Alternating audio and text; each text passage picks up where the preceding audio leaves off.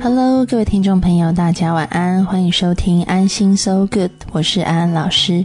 这一节呢，我们要进行姐妹淘聊心事，我们欢迎小米。Hello，各位听众朋友，大家好。今天呢，我早上接到一个朋友的来电，微信啦，嗯，对他就是他说安安，你起床了吗？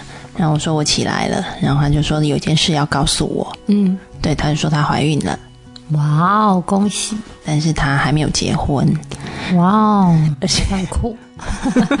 这些都给他下个下标就对对了，要去好，那我继续讲，而且她跟她前男友，因为她跟她男友已经分手了，哇哦，前卫。然后呢，她就说她想听听我的反应，我的反应就是我很开心。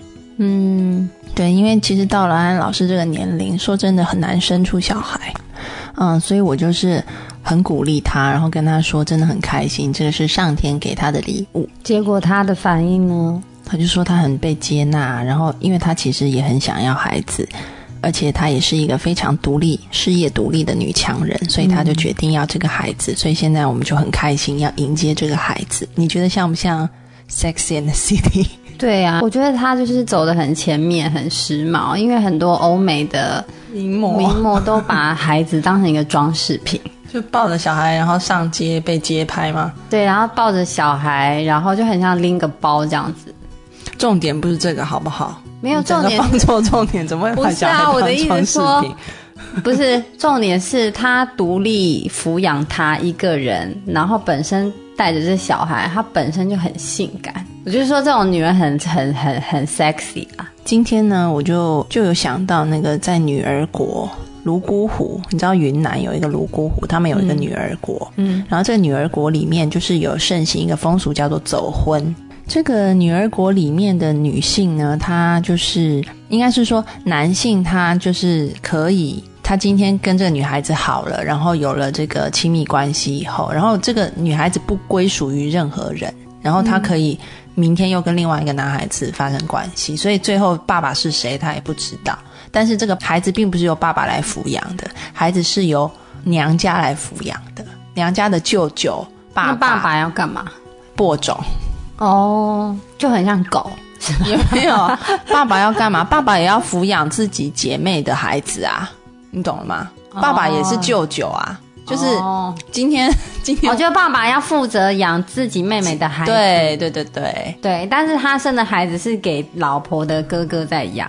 哎对，就是孩子是娘家养的，哦，了解。然后男人就播种，然后要负责养自己姐妹的孩子，所以这样子的孩子呢，长大他比较不会，因为如果都是呃女生来抚养，比如说今天你有一个男宝宝，然后都是女生来抚养，他的生活当中没有模仿的男性对象的话，嗯，那这样就比较有问题。但是事实上，他可以模仿我的舅舅啊，我家里面还有另外一个男性，所以基本上他们的社会还是很正常的在运作。嗯，然后以前我有一个老师是做社会学调查的，他曾经在泸沽湖住过五年，然后后来他也他他也一直种没有他我不知道，他一直在这个心理学上面有很多的贡献。嗯，然后，嗯，他的这个专长是弗洛伊德的，还有这个荣格的精神分析。然后他就跟我说，他觉得泸沽湖里面的这些男人跟女人是世界上最快乐的人，他们没有所谓的占有欲这件事。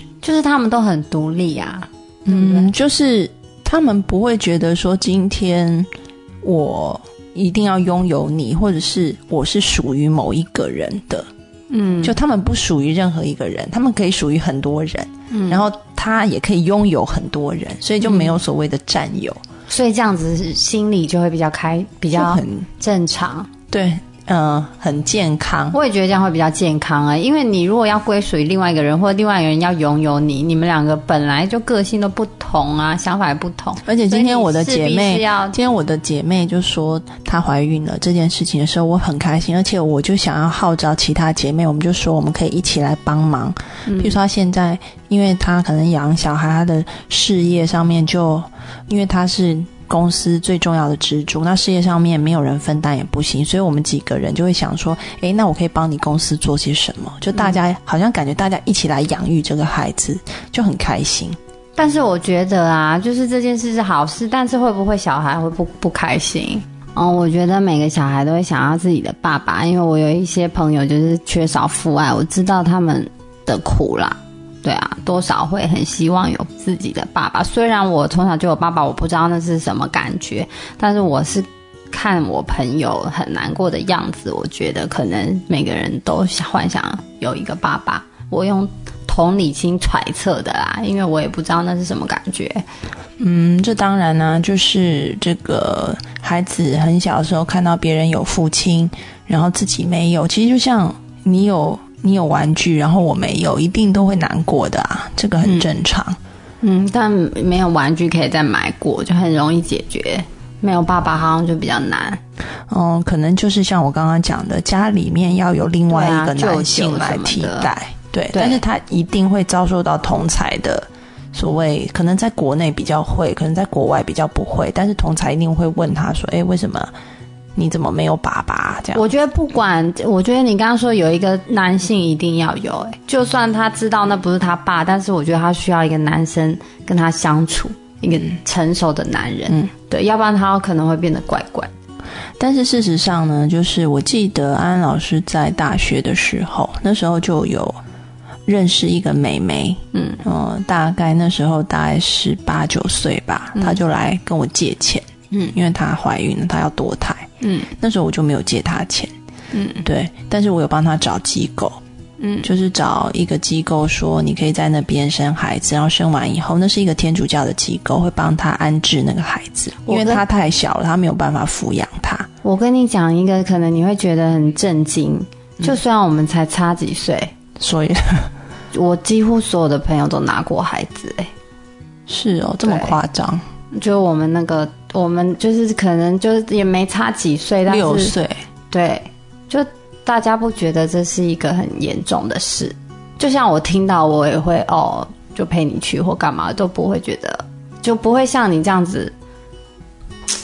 哎，我我我这个我这个年代的女生啊，就是几乎我的朋友里面，但我不会去讲，但是我知道我的好朋友可能都有很多比例是超过一半。我的朋友里面呢，大概怀孕的都会去把孩子生下来，然后也有一些人有这个堕胎的经验，但是堕完胎以后，对他们通常都是跟我觉讲说他们很后悔。而且也不想再提这件事情，就是觉得很难过，真的很难过。但是因为迫于无奈，真的没有办法，所以每次讲起来都会哭。就很难过，所以在你们那个年代是就很像去拉屎一样的。天哪！但我我他们没有不爱自己孩子，他们也是很好的人。就我不是说这些人是那种坏人，你知道他们也是有善心，然后孝顺父母，然后认真工作，都是很棒的人。我不是说他们是那种，所以我觉得这个是基础理念的不同。就像我们这一代的老人，也不是老人了哈，熟女那。就会觉得那是一个生命，然后把那个生命摒弃了，就会觉得很难过。但是可能有些朋友是因为真的当时没有办法养育，或者是等等的因素。但是几乎我的朋友里面有过这样经验的，去回顾的时候都是带着很悲痛的心情。是啊，我我我我就是我们这一代都没有人是悲痛的，都是带着一种拉屎的心情，也没有拉屎，就是就会说。就生下来给他受苦，又不过又没办法让他过最好生活，干嘛要害人家？他们都是这个心态。嗯，因为我们都觉得，像我也是啊，我就觉得我如果生孩子一定要很有钱，为什么？因为我想要让他过得很好。嗯，对，就想要他。呃，从小不愁吃穿啊，可以念很好的学校啊，给他很好生活这样子。那我们那一代的想法几乎都是，我不敢说百分之百，但是我的姐妹或者是什么的，几乎都是，我既然不能给他最好生活，那我就是就就拿掉，等到以后再说。可能因为我们年纪还没有到那个可能要生不出来的那个年纪，可是几乎所有人都是这样讲，而且都不会难过。哦，所以真的是回归一句话，叫做“无关对错，只是选择”，就是看你用什么态度去看这件事。譬如说，像我的这个年代，可能会把它当成是我们的出发点，是觉得我们好像摒弃了一个生命，我们觉我们就是扼杀了一个生命。但是在你们的想法看来，是说我想要让生命可以过得比较好，所以我嗯嗯让他给他一个重新投胎的机会。对对，就是这样。但是我就一直怕你会误会我那些朋友是不好的人，其实我没有这样误会啊，我就说无关对错，只是选择。对对对因为你大家基础想法不同，哦，但是事实上，不管这两种想法是怎么样子，我们都是在决定了生命的去留。我觉得怎么会才差六岁，然后想法说，而且我那些朋友而且可能都会说，我干嘛生他、啊、那么自私，都会讲这种话。对，然后我们这一代就说：“我怎么拿掉他？我太自私，我不能拿掉他。对，怎么会？我们怎么会这样？到底是怎么样？价值观都错乱。”但是我觉得，然后他们都会说，当然想生啊，自己的孩子怎么会不想生？但我不能那么自私啊，我还没 ready，就是他们都会这样说。嗯，所以就可以看到，其实孩子没有发言权，都是母亲决定。但是母亲的决定都是出于所谓的善意，到但是到底什么是真正的善，又会导致两种截然不同的结果。都都是因为善，真的，对啊只都是因为爱想法不太同，嗯，就觉得我不能那么自私，因为觉得孩子可爱就把他生下。有没有想过他不能过最好的生活，我不能给到他？对。但是我们这一代就会想说，妈妈再怎么苦都要把你生下来，因为妈妈爱你，妈妈不能这么自私，就把你拿掉。就几几差几多的，差很多哎、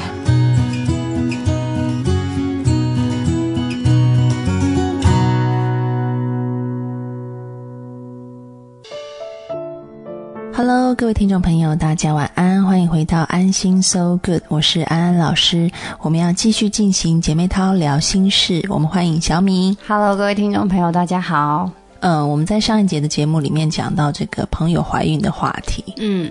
然后才发现真的是两代电力公司，哎，嗯，都不太一样，是很大的不一样。超级，差很多哈、怎么会差那么多？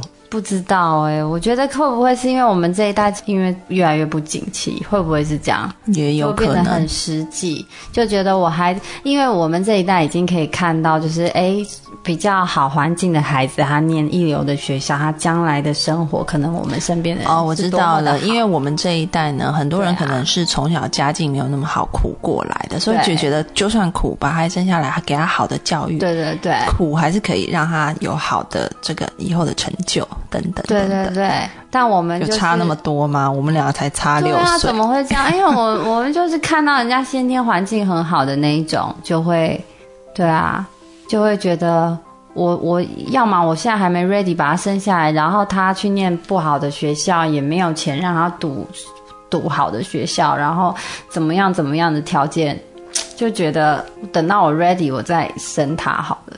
就是大家会有这种想法，但是事实上，人生没有所谓的完美选择，哎，你知道吗？我知道啊，但是他们就是有可能就觉得还还没有到那个程度，嗯，就可以去生那个孩子这样子，嗯，对啊，对啊，所以其实没有一种想法是错的，也没有一种想法是对的。但是从刚刚的讨论里面，我们可以看见，其实都是父母在决定孩子的命运或者是未来，甚至等到假设哈，等到孩子出世以后，现在社会上有很多的父母也是，就是我们用爱之名在强迫孩子做很多他们不想做的事，但是都说我们也真心的觉得那是为了孩子好。哦，就是你说的像虎妈是不是？对，就像虎妈或虎爸这样子。嗯，对，这个社会上现在有很多很多，特别是我看到在这个华人社会，就是每个人都希望孩子所谓的出人头地。嗯以前我可能在节目当中有分享过，就是我在港大那时候还在香港大学读书的时候，然后呢，有一个嗯，在心理学界做这个视觉研究非常非常世界顶尖的教授，他是一个德国人，然后他就来香港大学，然后我要接待他，然后晚上我带他去吃饭，然后他就跟我聊天，对，然后我就问他说。你儿子是做什么的？因为他年纪也很大，他儿子大概跟我差不多。他就说他儿子是收垃圾的。嗯对我就吓一跳，我就说，在华人，我就跟他说，在华人区是不可能这样子的。嗯一个德高望重，然后在这个行业界做到顶尖的教授，他不可能让他的孩子去当清洁工。嗯他说他的孩子就是在垃圾车后面收垃圾。他说还有开垃圾车的。他说，但是我的孩子很喜欢那样工作。嗯，对。但是我说，在我们华人区，这个是绝对不可能的事情。就他们很独立啊，心灵都很独立，不会不就觉得孩子是孩子，父母是父母，对。对对对对对，但是我相信在华人区，你你相信吗？相信会有这种 事吗？我不相信，在华人区里面几乎是没有可能的。而且最近就看到朋友转发的一篇微信，嗯然后就很有感触。嗯、好像是中国内地的一个竞赛节目吧，儿童竞赛节目，就是比那个益智儿童，就是类似 IQ 大挑战。嗯然后就是看呃全全世界他们找各世界的精英儿童来比赛，对，然后呢，这个中国区的儿童，嗯，就是那个代表，他就是在这个呃，他们有好像有一个数学题目吧，嗯。哎，是排列组合的题目，然后在那个题目做完以后，那个代表他就哭了，这个中国孩子？因为他觉得他可能做错了，然后他就蹲在那边一直哭，一直哭，然后说我错了，我错了。结果他对面的是一个好像是欧洲来的比赛的孩子，看到他哭就也跟着哭了，嗯然后他就说你为什么哭？他就说因为我看到他哭了，我好难过。嗯对，然后这件事情就引发很大的讨论，就说中国的孩子，媒体有去问说这个中国的孩子平常都在干嘛？他就说爸爸就是每天都给他做 IQ 题，然后他也没有什么玩乐时间，他就不停的在做这个题，然后这个成功了，他就可以光宗耀祖这样。嗯。但是去问那个跟他一起比的，就是也晋级到差不多总决赛的另外一个对手，嗯，然后就说，哎，每天就还是上课，然后去玩就去玩啊，也没有很特别说特别做什么，而且他们就特别说一点，就是这两个孩子的眼泪，一个是为了他可能做错这件这个题目而流，嗯，而另外一个孩子是看到对方做错了题目，然后有了恻隐之心而流，嗯，所以就引起很大的讨论，就说为什么中国的孩子会变成这个样子？我觉得，我觉得我自己啊，每个人观点不同，我不喜欢这种教育方式、哎，就是我觉得你不你的没有人喜欢吧？不是啊，那为什么要把自己小孩教育成这样对，？但是所有的父母都觉得这样对孩子比较好。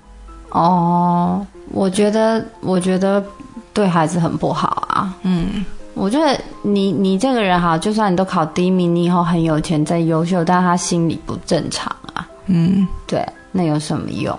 嗯。对啊，嗯。对啊，就是你教了一个人变得很优秀，但其实他心里有一点怪，就是心理不正常。嗯。但是心心理应该是一个人的最根本，嗯。他根本是崩坏的，他那个楼建的再漂亮，感觉随时也会垮。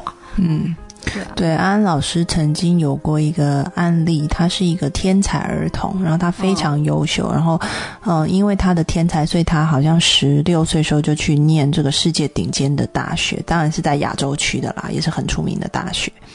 然后他在新加坡，然后读完以后，就是他就自己发明了很多东西，所以他就很有钱。但事实上，他在处理人际情感这方面就很糟糕。那后来他就跟我分享说，他觉得很大原因是因为他很恨他的母亲，童年的时候是没有给他童年的，嗯对。然后他把那个对于女性的，嗯，他对女性是又爱又恨，就一方面就是他爱妈妈，但另外一方面他又恨妈妈，觉得好像妈妈并不接纳他，因为只要他表现的不好，他就没有办法得到爱，所以他只好很拼命、很努力的成为一个所谓的天才儿童，这也很影响他之后的婚姻。当然，他现在因为他也去接触很多心灵成长课程，他也变得嗯比以前好很多。但是他有跟我说，他觉得这种教育方法是他极度不愿意的。对呀、我觉得妈妈还是要成熟一点，也不是说成熟一点，就是妈妈好像嗯自以为对孩子很好，其实也不是这么的恰当哎、其实我觉得就是说，因为我觉得这样真的很不好。嗯嗯就是说一个适当的管教是必须的，不是我觉得你要但是适当的自由也是很重要。不是，我是觉得妈妈自己本身就心理不正常，才会这样子啊，嗯、你话也说的挺直白，对，是不是？是，那如果一个妈妈是不管她优不优秀、有不有钱，她是一个心理很正常、很健康的母亲，她绝对不会这样教孩子的。嗯，所以我觉得要提醒各位听众朋友，就是因为有太多的神经病，就不要有太多的父母都说他们也想给孩子一个快乐的童年，但是大环境逼得他们不允许，因为整个学校的风气。然后老师也会给家长很大的压力，嗯，然后同学也会给孩子很大的压力，所以逼得他们只好拿着鞭子一直在后面打着孩子前进。他们不愿意，但是他说是整个大环境的问题。你可以搬去乡下，对，现在就是有很多的父母也跑去读所谓的森林小学嘛，对。但是我觉得说这个是要平衡的，就是说大环境虽然是这个样子，但是可不可以在当中去。挪动一些空间，一些喘息的空间给孩子，真的是很重要。我觉得可以的，可以的。你首先，你父母亲心理要很正常，就算大环境是是这样，你小孩都考最后一名，你就不要怪他就好啦。嗯，对啊，就大环境都这么拼，我们没有就像大环境都指鹿为马，但是你还是要指鹿为鹿，就是要给他一个平衡。他那个是连锁效应嘛？老师就说他不能考最后一名，他考最后一名，他被老师骂，老师逼你就骂他，就是大家。都一直牵扯着，好像越来越早。那你父母要很很稳的告诉这个孩子说：“你考最后一名，妈妈无所谓。我知道你已经很努力，这大环境的问题啊，你可以跟他沟。因为我觉得小孩子受最深影响一定是父母，不是老师的。嗯，对啊，他跑不好，他是怕回家被骂。嗯，老师倒是还好，我觉得最怕是回家的那时候被妈妈骂，一定比。被骂、老师骂还害怕，嗯，对啊，嗯，对啊，所以我觉得父母亲本身要是一个健康快，如果你这妈妈她本身就很爱跟人家竞争比较，本身就很自卑，要靠外界，你就会这样逼你的孩子，嗯，所以就是自己父母亲在要教孩子、教育孩子上什么课，我觉得先去自己先上一下自己的课哈，嗯。对，妈妈要学会怎么当妈妈。应该说，妈妈要学会怎么样，不是逼迫孩子，而是怎么样让自己先健康，心理健康。他自己就是逼迫自己，他才去逼迫孩子嘛。没错，你这个讲的很好，就是把我就是把自己投射到孩子身上。妈妈就是害怕在公司里或者在社会上不比人强，她很害怕，所以她今天也会怕她小孩这样。就绝对是直接投射嘛，嗯，我就是怕，所以你不要跟我一样，你一定要走在最前面，所以你现在就听我规定的做，你就不会跟我一样现在怕。但妈妈如果本身很自在，她绝对不会这样逼孩子，对不对？嗯，好的，那今天时间也告尾声了，希望各位父母啊，可以成为一个快乐、健康，而且跟孩子一起健康快乐的父母。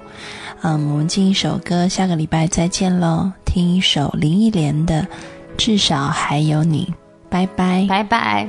我怕来不及，我要抱着你，直到看出你的皱纹有了岁月的痕迹，直到肯定你是真